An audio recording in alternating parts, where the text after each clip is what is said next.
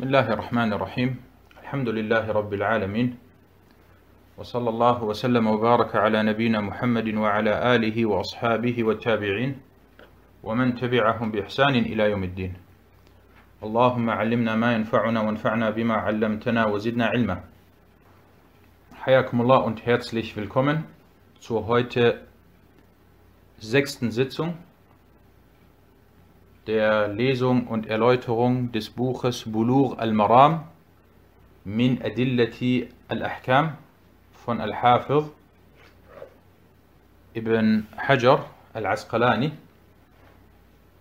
Und wir sind weiterhin bei Kitab al-Salah und lesen heute inshallah drei Hadithe ab Hadith 142. Nein, Iqra. بسم الله الرحمن الرحيم. الحمد لله رب العالمين. وصلى الله وسلم وبارك على نبينا محمد وعلى آله وصحبه أجمعين. أما بعد فبأسانيدكم أحسن الله إليكم إلى الحافظ ابن حجر رحمه الله تعالى. قال وعن ابن مسعود رضي الله عنه قال قال رسول الله صلى الله عليه وسلم أفضل الأعمال الصلاة في أول وقتها. رواه الترمذي والحاكم وصححاه وصححاه وأصله في الصحيحين نعم أحسنت Das ist Hadith Nummer 142. Ibn Mas'ud,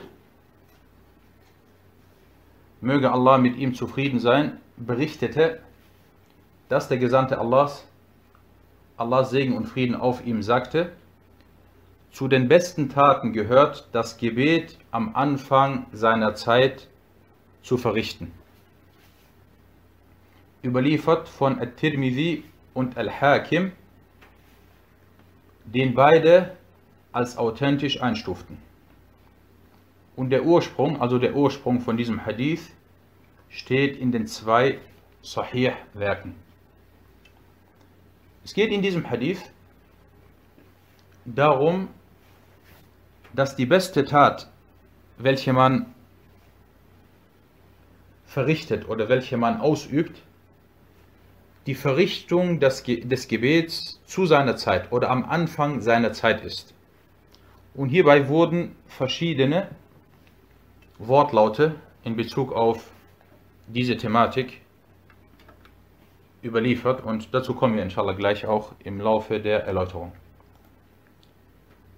Und wir machen das so, wie immer, nachdem der Hadith auf Arabisch gelesen wurde und dann die deutsche Übersetzung,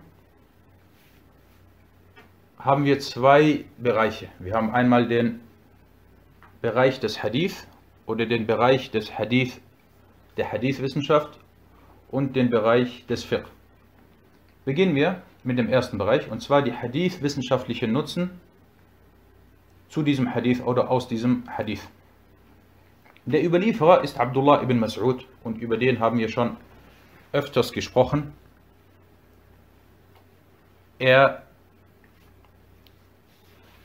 lebte lange Zeit im heutigen irakischen Al-Kufa und deswegen sind seine meisten Schüler aus Al-Kufa.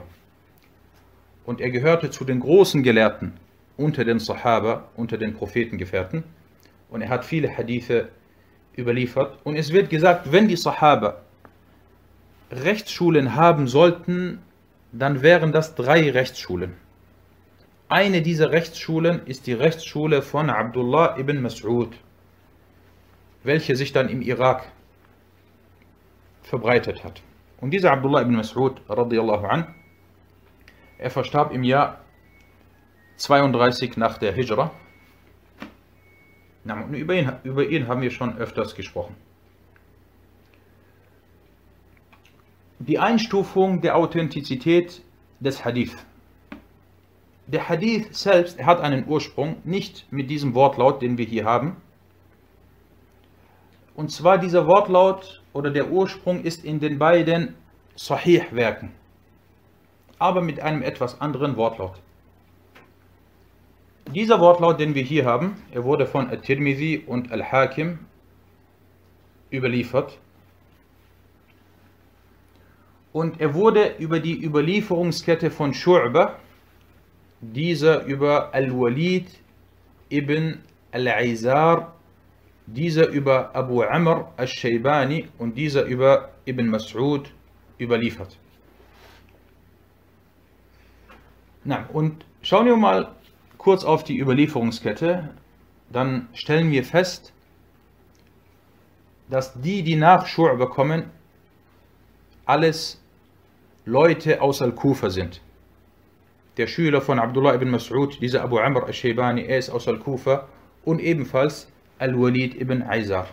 Das ist einfach so eine Kleinigkeit, die man manchmal äh, sieht und das ist dann, was dann bei den Hadith-Gelehrten erwähnt wird. Sie sagen dann zum Beispiel, diese Kette ist eine medinensische Kette, diese Kette ist eine mekkanische Kette, diese Kette ist eine kufitische Kette.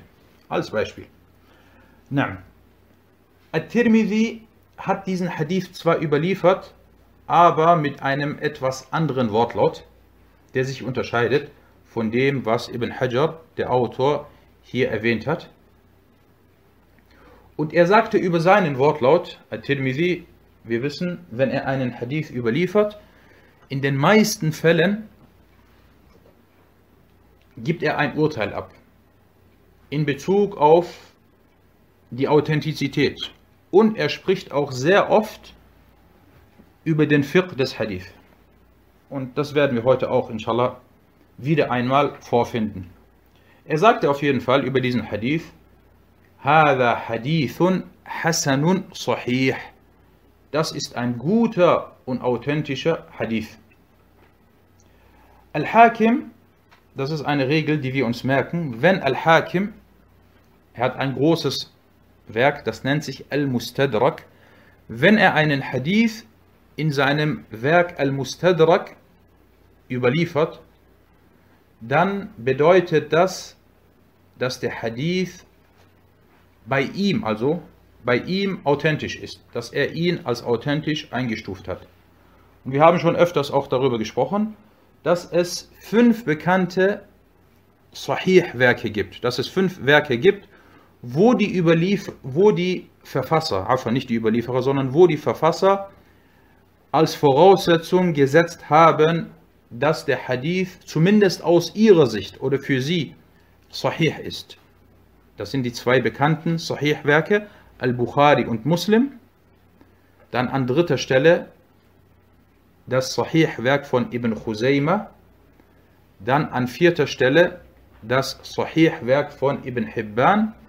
Und an fünfter Stelle Al-Mustadrak, also das Werk von Al-Hakim.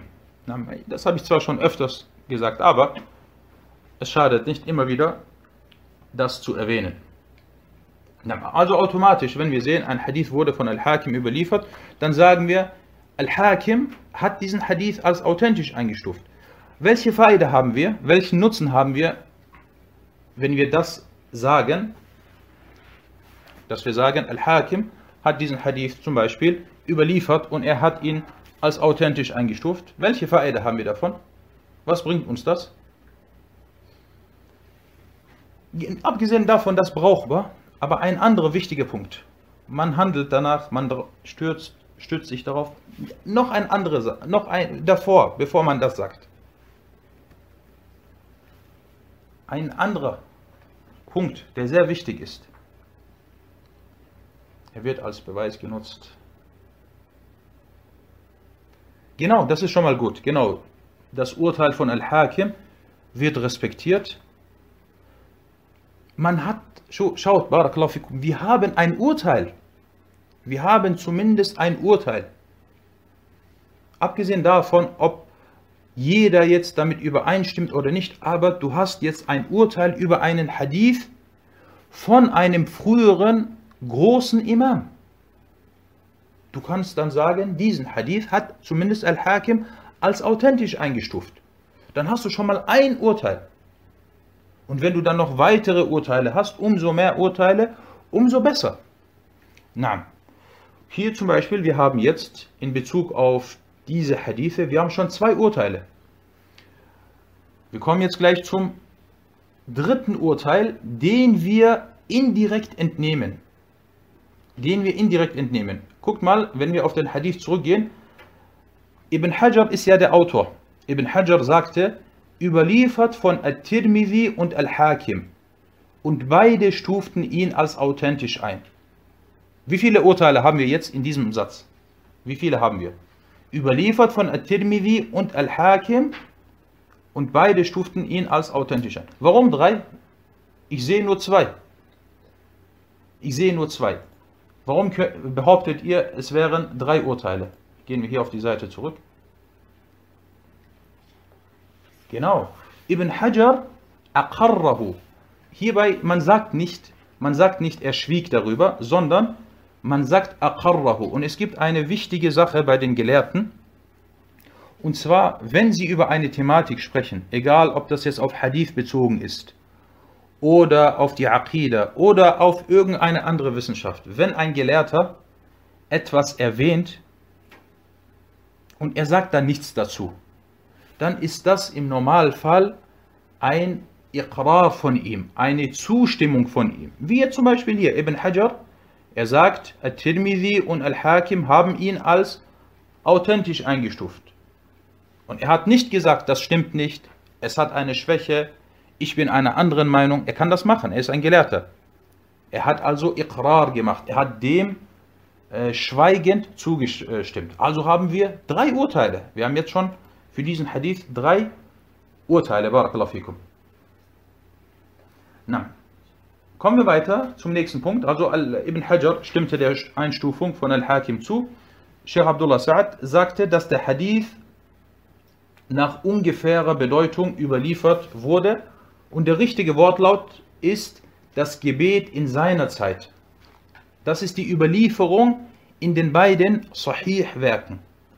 Und Ibn Hajar kennt das. Er kennt natürlich dieses, dieses andere Wort oder diesen anderen Wortlaut. Aber er hat hier ein, diesen Love erwähnt, um darauf hinzuweisen, wie wichtig es ist, das Gebet am Anfang seiner Zeit zu verrichten. Das soweit zu, den, zu dem Hadith-Bereich. Kommen wir zu den fiqh-wissenschaftlichen Nutzen die wir aus dieser Überlieferung entnehmen. Erstens, die besten Taten sind die Verrichtung der vorgeschriebenen Gebete am Anfang der Zeit. Das ist allgemein. Das ist allgemein, was wir sagen. Zweitens, aus diesem Hadith entnimmt man die gewaltige Stellung des Gebets und die Wichtigkeit darauf zu achten, und es immer zu der vorgeschriebenen Zeit zu verrichten. Drittens,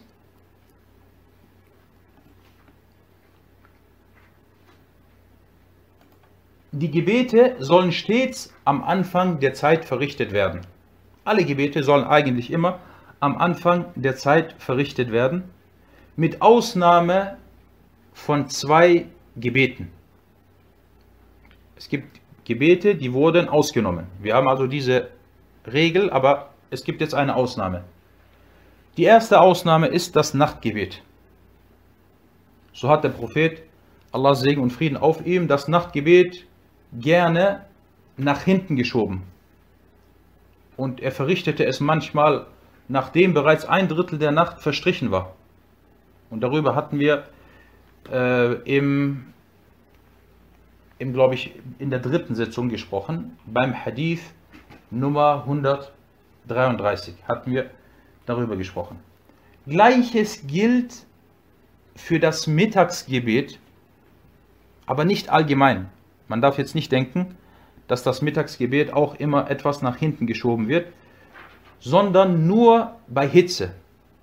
Auch darüber hatten wir gesprochen bei Hadith Nummer 134.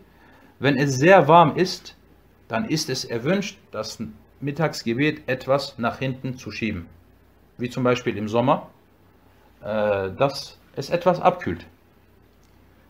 Na. Der vierte Nutzen, der vierte Nutzen aus dem Hadith.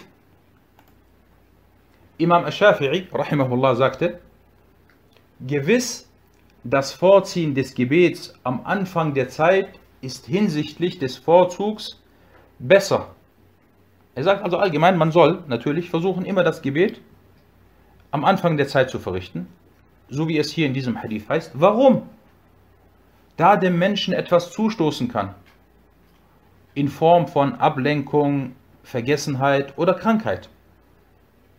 Du möchtest jetzt zum Beispiel das Mittagsgebet im Winter pünktlich beten und du wartest etwas ab und dann wirst du abgelenkt. Jemand ruft dich an, etwas kommt dazwischen, äh, du vergisst es, du wirst vielleicht krank und dann kann es dazu kommen, dass du das Gebet vielleicht gar nicht verrichtest. Und deswegen ist es immer gut und richtig, dass man das Gebet am Anfang der Zeit verrichtet. Was bedeutet am Anfang der Zeit?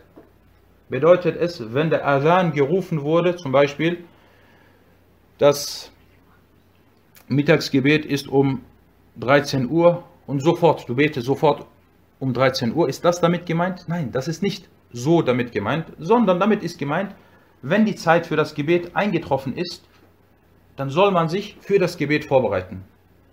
Spätestens dann soll man sich für das Gebet vorbereiten. Du machst dann die Gebetswaschung oder du vollziehst die Gebetswaschung und du machst dich für das Gebet bereit und dann ver verrichtest du das Gebet. Auch wenn du 10 oder 15 oder 20 Minuten nach dem Gebetsruf das Gebet verrichtet hast, so hast du es trotzdem noch am Anfang der Zeit verrichtet und bist dann in dem Bereich, der zu loben ist. Na, das soweit zu diesem Hadith. Kommen wir zum nächsten Hadith.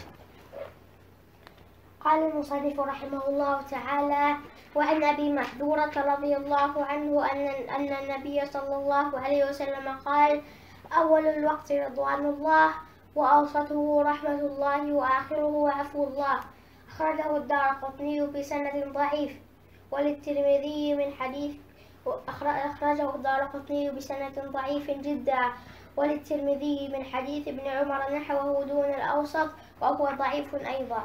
أحسنت. نعم. Hadith Nummer 143 Abu Mahzura, möge Allah mit ihm zufrieden sein, berichtete, dass der Prophet, Allah Segen und Frieden auf ihm, sagte, in der ersten Zeit oder in der ersten Zeitspanne ist die Zufriedenheit Allahs. In der Mitte die Barmherzigkeit Allahs. Und am Ende die Vergebung Allahs. Überliefert von Ad-Dara Qutni mit einer sehr schwachen Überlieferungskette. Und bei At-Tirmidhi steht ähnliches im Hadith von Ibn Umar, jedoch ohne das Wort die Mitte, was aber auch schwach ist. Es geht hier in diesem Hadith darum, dass das Gebet oder die Gebetszeit oder die Zeitspanne für das Gebet aufgeteilt wird. Erste Zeit, dann die Mitte und das Ende. Wenn du das Gebet in der, in der ersten Zeitspanne verrichtest, dann hast du die, die Zufriedenheit Allahs erlangt. In der Mitte die Barmherzigkeit und am Ende die Vergebung Allahs. Kommen wir zu den Hadith-wissenschaftlichen Nutzen aus dieser Überlieferung. Der Überlieferer ist Abu Mahzura und sein Name ist Aus ibn Mi'yar al-Jumahi al-Makki. Er war einer der Gebetsrufer des Propheten sallallahu alaihi wasallam. Und er blieb in Mekka. Er ist dann auch nicht ausgewandert, er blieb in Mekka. Und der Prophet wasallam hatte ihn für den Adhan eingesetzt. Es gab einige Mu'adhinun, wie zum Beispiel Bilal und dieser Abu Mahzura. Und dieser Abu Mahzura, er verstarb im Jahr 59 nach der Hijra. Und es gibt zwei Arten von Adhan und beide sind richtig. Es gibt den bekannten Adhan, den alle von uns kennen. Und dann gibt es den Adhan von Abu Mahzura. Du sagst Allahu Akbar, Allahu Akbar, Allahu Akbar, Allahu Akbar. Und dann sagst du leise, Ashadu an la ilaha illallah, Ashadu an la ilaha illallah. Und dann sagst du laut, Ashadu an la ilaha illallah. Äh, da sagst du Afan, du sagst Ashadu anna Muhammad Rasulullah, Ashadu anna Muhammad Rasulullah. Und dann sagst du das laut.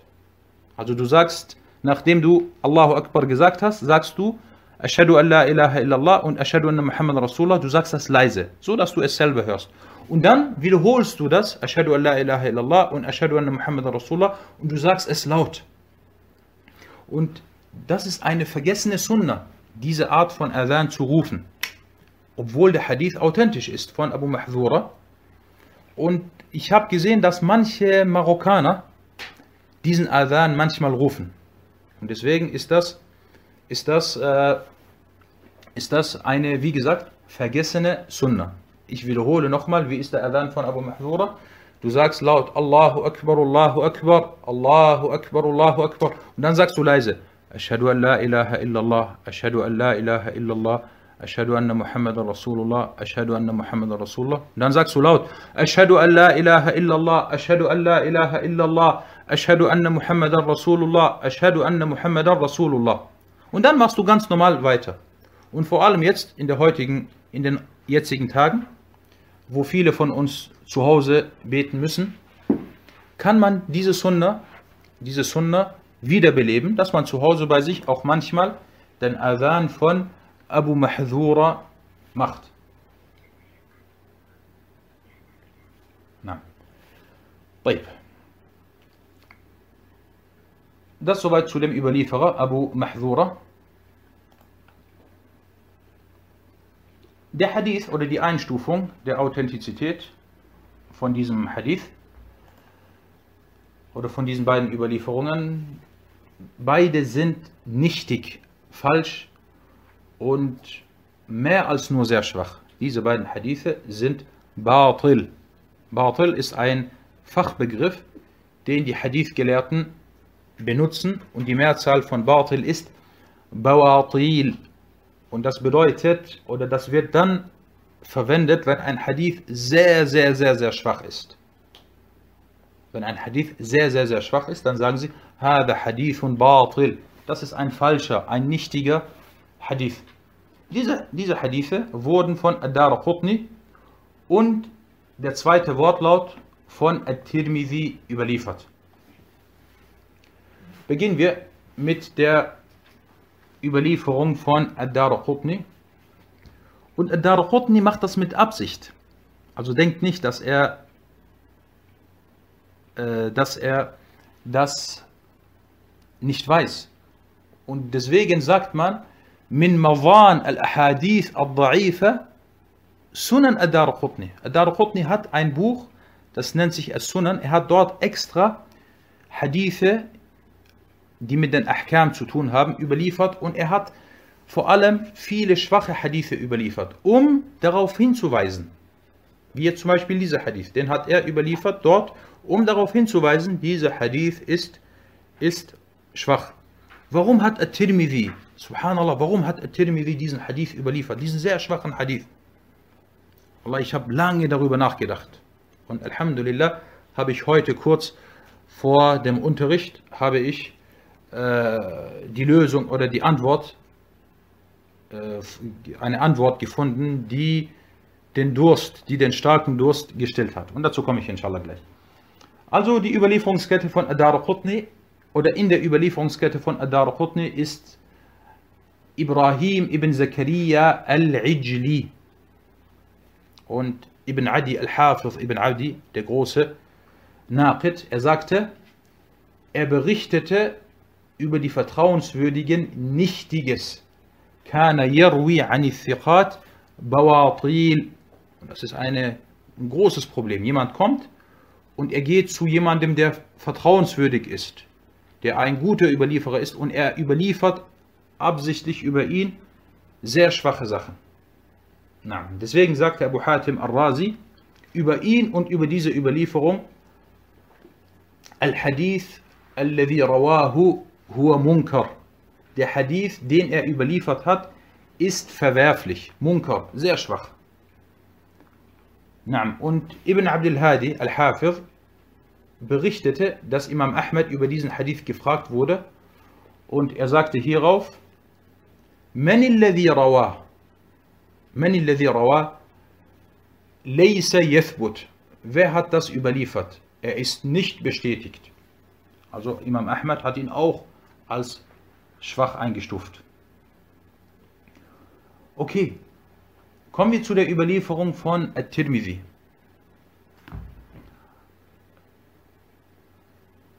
At-Tirmidhi stufte natürlich diesen Hadith als schwach ein, nachdem er ihn überlieferte, hat er lange darüber gesprochen. In mehreren Zeilen hat er darüber gesprochen und auf jeden Fall, er stufte ihn als schwach und als Muttarib ein. Muttarib bedeutet ein Durcheinander. Der Hadith ist nicht klar. Aber trotzdem, ich habe mir die Frage gestellt, warum hat At-Tirmidhi diesen sehr, sehr schwachen Hadith überliefert? Ja, und dann habe ich folgendes vorgefunden, weil At-Tirmidhi, er hat eine Manhaj. Zu seinem Manhaj gehört, dass er in seinem Sunnah-Werk Hadithe überliefert, manchmal auch schwache Hadithe überliefert, aus dem Grund, dass es Fiqh-Gelehrte gibt, die danach gehandelt haben. Und das hatte ganz am Anfang gesagt. In meinem Buch überliefere ich nur Hadithe, nach denen, nach denen gehandelt wurde. Abgesehen davon, ob der Hadith authentisch ist oder nicht, das ist wiederum eine andere Sache. Und hier, er hat ja seine Arbeit gemacht. Er hat den Hadith überliefert, hat dann klar und deutlich auf die Schwäche des Hadith hingewiesen. Aber trotzdem, die Frage ist, warum hat er ihn überliefert? Na, dann habe ich gesehen, dass es Fiqh-Gelehrte gab, die nach diesem Hadith gehandelt haben, wie zum Beispiel, subhanallah, äh, Imam al-Shafi'i.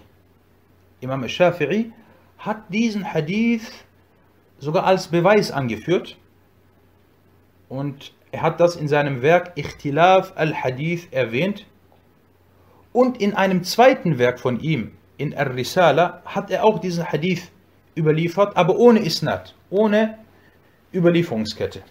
Und deswegen, das ist der Grund, warum At-Tirmidhi At diesen Hadith erwähnt hat. Was entnehmen wir daraus? Wir entnehmen daraus dieses unglaubliche Wissen von At-Tirmidhi in Bezug auf die Ansichten von den großen Imamen. Vor allem, At-Tirmidhi ist ein Spezialist in Bezug auf die Fiqh, äh, Fiqh-Ansichten von Ash-Shafi'i und Ahmed ibn Hanbal und Ishaq ibn Rahoya.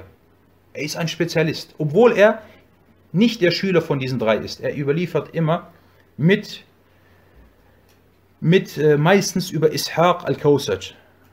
Es gibt einen Mann, einen Gelehrten, der heißt Ishaq al-Kausaj und dieser Ishaq al-Kausaj, er ist der Schüler von diesen drei, von Ash-Shafi'i, von Ahmed und Ishaq.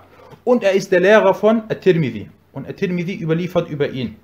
Und At-Tirmidhi ist Basir über die Ansichten von diesen drei. Er hat also große, großes Wissen über Ash-Shafi'i, Ahmed und Ishaq. Und deswegen hat er diesen Hadith, Wallahu ta'ala a'lam, auch hier angeführt. Und dann ist noch etwas festzustellen. Was macht At-Tirmidhi normalerweise? Auch er, er redet über den Fiqh.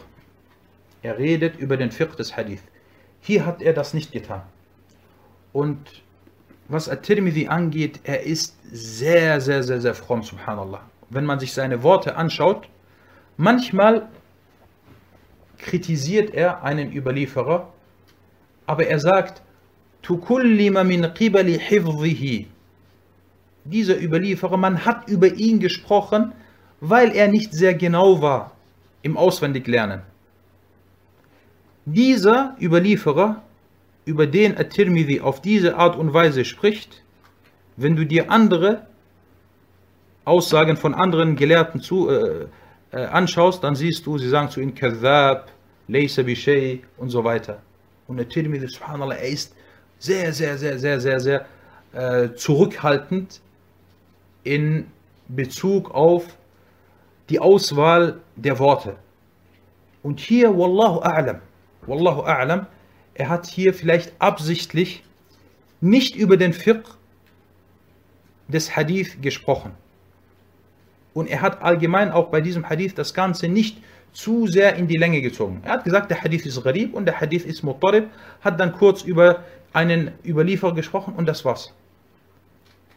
Und es kann sein, Wallahu ta'ala a'lam, dass er das so gemacht hat, weil er jemanden decken wollte oder weil er jemanden schützen wollte oder beziehungsweise weil er über jemanden nicht sprechen wollte. Das kann sein, das kann sein. Und ihr, ihr wisst wahrscheinlich, was, wer damit gemeint ist. Na, er wollte vielleicht nicht darauf, weil wenn er spricht, dann muss er sprechen, dann muss er sagen, Adal Hadith, la yustadallu bihi, dieser Hadith kann nicht als, als Beweis angeführt werden und so weiter. Aber er ist gar nicht darauf eingegangen, weil er, Al-Shafi'i, Wallahu ta'ala a'lam, äh, hierbei äh, nicht, oder weil er nicht zu sehr auf das Ganze eingehen wollte. Na, rahimahullah ta'ala, möge Allah ta'ala ihnen allen, den Erwähnten, barmherzig sein. In der, weil wir kommen jetzt, wir kommen jetzt zu der Überlieferungskette. Weil in der Überlieferungskette bei At-Tirmidhi ist jemand namens Yaqub ibn al-Walid. Und At-Tirmidhi weiß, wer dieser Yaqub ibn al-Walid ist. Er weiß das. Er weiß, dass Yahya ibn, ibn Ma'in über ihn gesagt hat,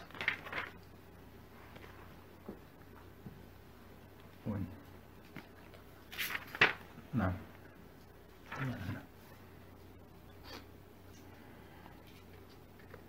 Nein. Er hat über ihn gesagt, Laysa bi Er hat gesagt, er ist nichts. Und Ahmed ibn Hanbal hat über diesen Yaqub ibn al-Walid äh, gesagt, كان من الكذابين الكبار وكان يضع الحديث er gehörte zu den großen Lügnern und pflegte Hadithe zu erfinden oder Hadithe zu legen. Und, äh, und An-Nasai sagte über ihn, matrukul Hadith. Er ist nichts. Sein Hadith, seine Hadithe sind, sind verworfen. Und Abu Hatim sagte über ihn, Da'iful Hadith, Munkarul Hadith, kana yakdhibu. Seine Hadithe sind schwach und seine Hadithe sind verwerflich und er pflegte zu lügen. Das sind nur jetzt einige der, der Aussagen der großen Nukat über, äh, über ihn. Und deswegen äh, habe ich am Anfang, was habe ich gesagt? Ich habe gesagt, dieser Hadith ist mehr als nur sehr schwach. Also er ist sehr, sehr schwach. Und was hat Ahmed gesagt? Ahmed hat diesen Yaqub ibn al-Walid der Lüge bezichtigt und er hat ihn sogar bezichtigt, A'udhu Billah, möge Allah davor bewahren, er hat ihn sogar bezichtigt, nicht bezichtigt, er hat sogar gesagt, er pflegte Hadithe zu erfinden. Und wenn jemand Hadithe erfindet, was, was ist dann das Urteil über diesen Hadith?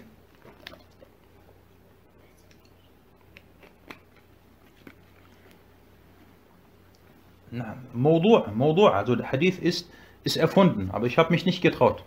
Ehrlich gesagt, ich habe mich nicht getraut, dieses Urteil äh, hier aufzuschreiben.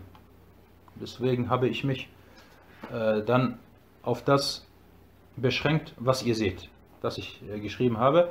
Äh, der Hadith ist nichtig, falsch, batil und mehr als nur sehr schwach. Nein. Und jetzt kommen wir wieder nochmal zu dem Punkt zurück. Warum überliefert At-Tirmidhi einen Hadith, in dessen Überlieferungskette diese Yaqub ibn al-Walid ist.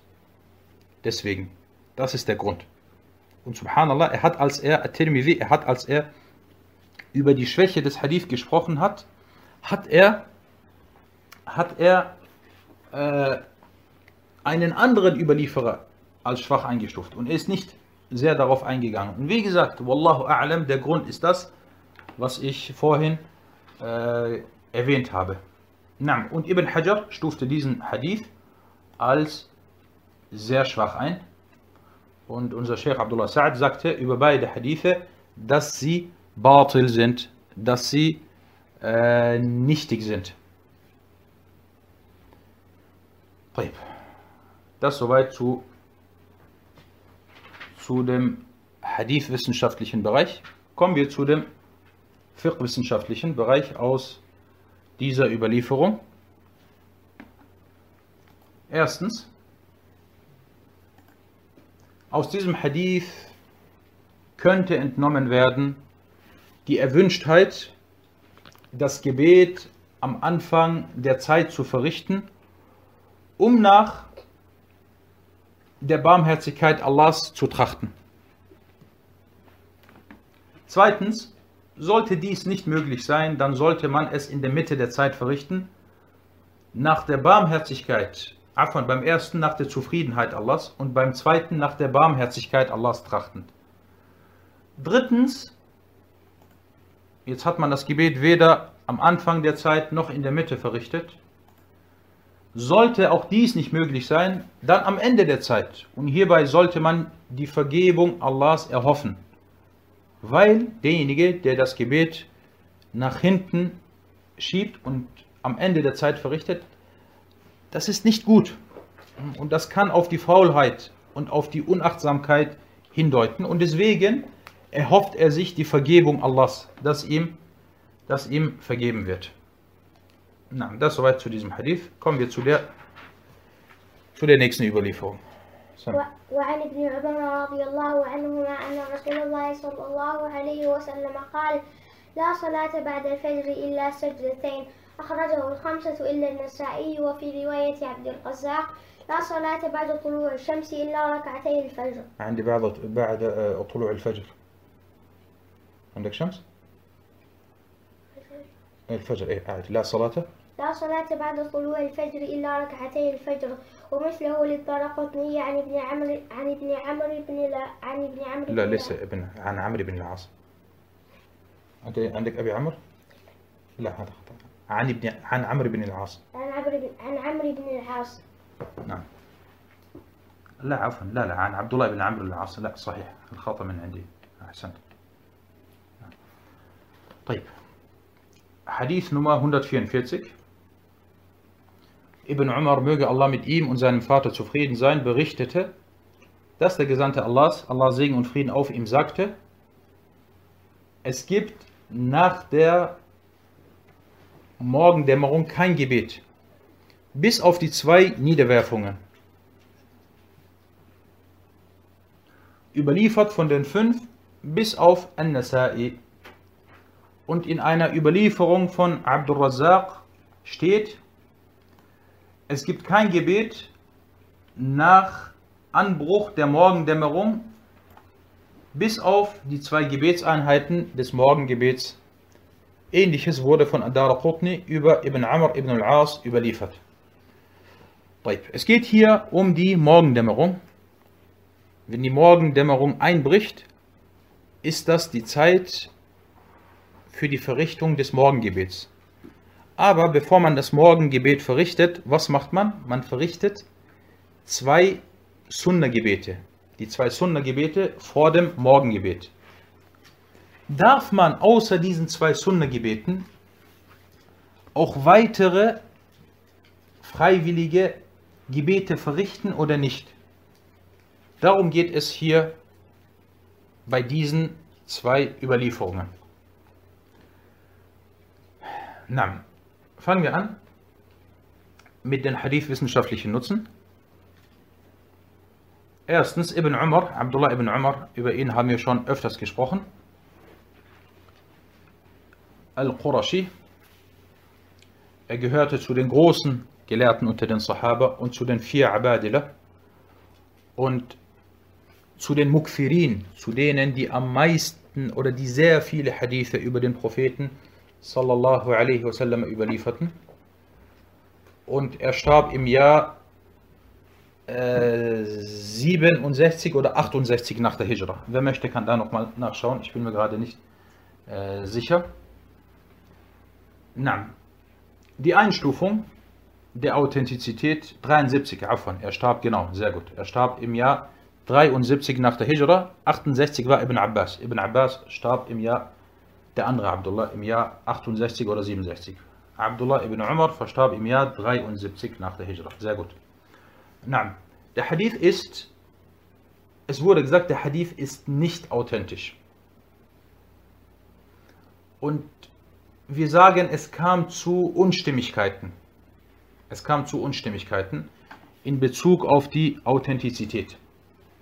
Er wurde von Abu Dawud, At-Tirmidhi, Ibn Majah und Ahmed überliefert und der zweite Wortlaut von Abdul Razzaq As-San'ani in Al-Musannaf.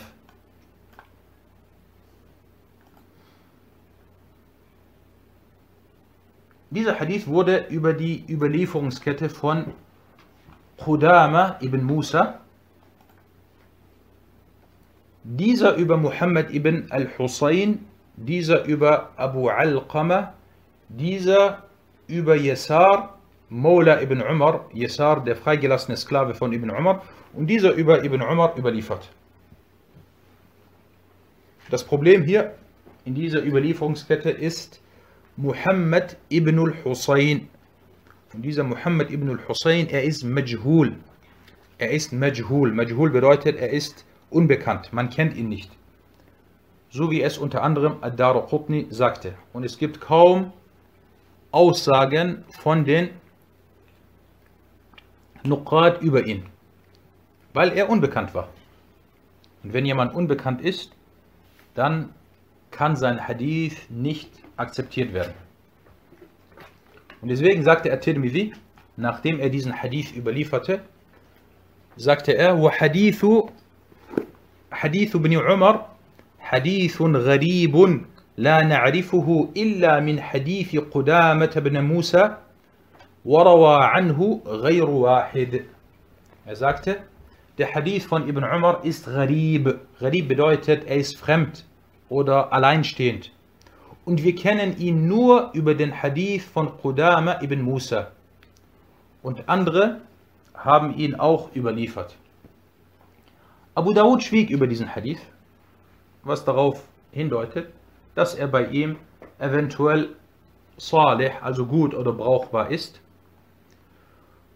Die andere oder der andere Wortlaut von Ad-Dar Qutni über Ibn Amr ibn al-As ist schwach. Al-Bayhaqi sagte, in seiner Überlieferungskette ist jemand, den man nicht als Beweis anführt. Damit meint er äh, Al-Ifriqi. Einer, ein bekannter Überlieferer. Er wird Al-Ifriqi genannt und er ist schwach. Al-Nawawi sagte, seine Überlieferungskette ist gut, jedoch gibt es darin einen unbekannten Mann. Weil wenn es einen unbekannten Mann gibt, dann ist das, äh. Sheikh Abdullah Sa'ad sagte, dass der Hadith nicht authentisch ist. Und deswegen habe ich auch oben geschrieben, dass der Hadith eher nicht authentisch ist. Weil vor allem At-Tirmidhi ihn als schwach eingestuft hat. Und wenn At-Tirmidhi über einen Hadith sagt, Gharib, dann ist er sehr schwach. Und dann hat er eine klare Schwäche. Und das hat er hier gemacht. Er hat gesagt, der Hadith ist Gharib und hat dann auch äh, erwähnt, warum er Gharib ist. Kommen wir zu dem Fiqh des Hadith. Erstens, dieser Hadith deutet darauf hin, dass es untersagt ist, nach der Morgendämmerung freiwillige Gebete zu verrichten. Mit Ausnahme der zwei Gebetseinheiten, mit Ausnahme der zwei Gebetseinheiten von Al-Fajr. Sonst betest du keine anderen freiwilligen Gebete. At-Tirmidhi sagte, nachdem er diesen Hadith überlieferte, und das ist wiederum seine Vorgehensweise, dass er über den Fiqh redet. Er sagte, nachdem er diesen Hadith überlieferte und ihn als schwach einstufte, sagte er, وهو ما أجمع عليه أهل العلم كرهوا أن يصلي الرجل بعد طلوع الفجر إلا ركعتي الفجر Er sagte, und das ist dies, wobei sich die Leute des Wissens einig waren, dass es verpönt ist, makro, unerwünscht ist, dass der Mann nach der Morgendämmerung etwas betet, außer die zwei Gebetseinheiten des Morgengebets. Und das, was hier Tirmidhi gemacht hat, ist sogar, dass er hier äh, fast schon den Ijma' überliefert hat. Obwohl das, wir werden jetzt gleich sehen, dass das zu, na, alle Kunden, Äh, drittens, Al-Hassan al-Basri sagte dagegen, es ist in Ordnung, freiwillige Gebete nach der Morgendämmerung zu verrichten. Das ist also die Ansicht von Al-Hassan al-Basri. Und ähnliches soll auch über Malik, über Imam Malik überliefert worden sein. Aber die Ansicht, dass es untersagt ist, nach der Morgendämmerung freiwillige Gebete, freiwillige Gebete zu verrichten, das ist die Ansicht der Mehrheit der Gelehrten. Das wurde unter anderem über Ahmed auch überliefert, über Imam Ahmed überliefert. Und hier eine schöne Aussage von dem Tabi'i Sa'id ibn al-Musayyab. Dieser Sa'id ibn al-Musayyab, wisst ihr, wer, wer das ist?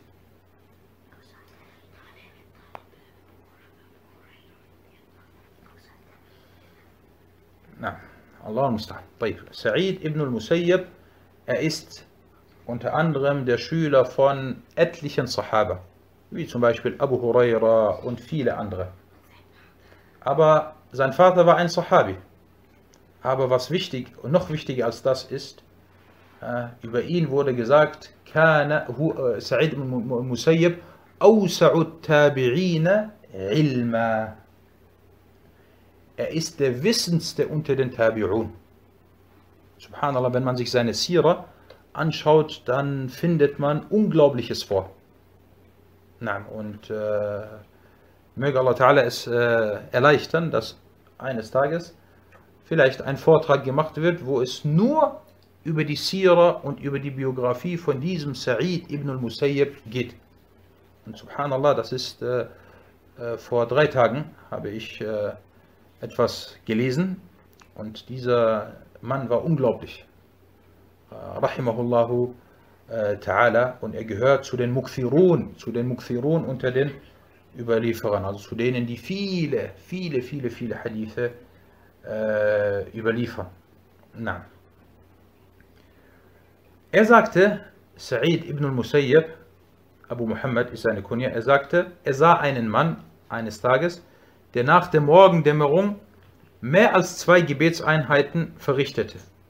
Es war also, es wurde der Adhan gerufen und dann hat er vier oder sechs mehrere Gebetseinheiten verrichtet, freiwillige Gebete. Und er machte viel Rukur und Sujud. Daraufhin sagte er zu diesem Mann, er soll das nicht machen. Er verbot es ihm. Der Mann sagte dann zu Sa'id, O Abu, o Abu Muhammad, ja Abu Muhammad, wird mich denn Allah wegen freiwilligen Gebeten bestrafen? Dann schaut diese Antwort. Diese Antwort, die muss mit Gold, Gold verziert geschrieben werden und aufgehängt werden. Schaut, was er sagte. Er sagte, nein, Allah bestraft dich nicht wegen freiwilligen Gebeten, aber er bestraft dich, weil du der Sunna widersprichst. Jemand kommt und sagt, ich sage nach jedem Gebet 50 Mal Subhanallah. Guck mal, ich habe mehr. Du sagst 33 Mal. Ich, ich überbiete dich. Ich komme mit 50 an. Du äh, betest, du betest äh, nach dem Asr nicht. Ich komme, ich bete nach dem Asr. Du betest vor dem Fajr nur zwei. Ja, ich überbiete dich. Ich komme gleich mit, mit 12 oder 14 an. Äh, warum soll mich denn Allah bestrafen? Das sind doch äh, das sind doch freiwillige Handlungen, die ich mache. Ja, du wirst vielleicht nicht deswegen bestraft, aber du wirst bestraft, weil du der Sunna widersprichst. Und schaut, wie die Sunna bei ihnen verherrlicht wurde und welchen, welchen hohen Stellenwert er hatte. Und deswegen äh, ist es wichtig, dass man immer an der Sunna festhält. Auch wenn es in deinen Augen wenig ist, lieber wenig, aber nach der Sunna gehen, als viel und dann eine Bid'a machen. Und alle Kullin diese Thematik, ob man weitere freiwillige Gebete verrichten darf nach, dem, nach der Morgendämmerung, das ist eine Thematik, bei der es zu Unstimmigkeiten unter einigen Gelehrten kam. Na, aber vielleicht belasse ich es dabei. Das soweit zu diesem Hadith. Und das äh, soweit zu dieser heutigen Sitzung. هذا والله تعالى أعلم. هذا الله تعالى أعلم. وصلى الله على محمد.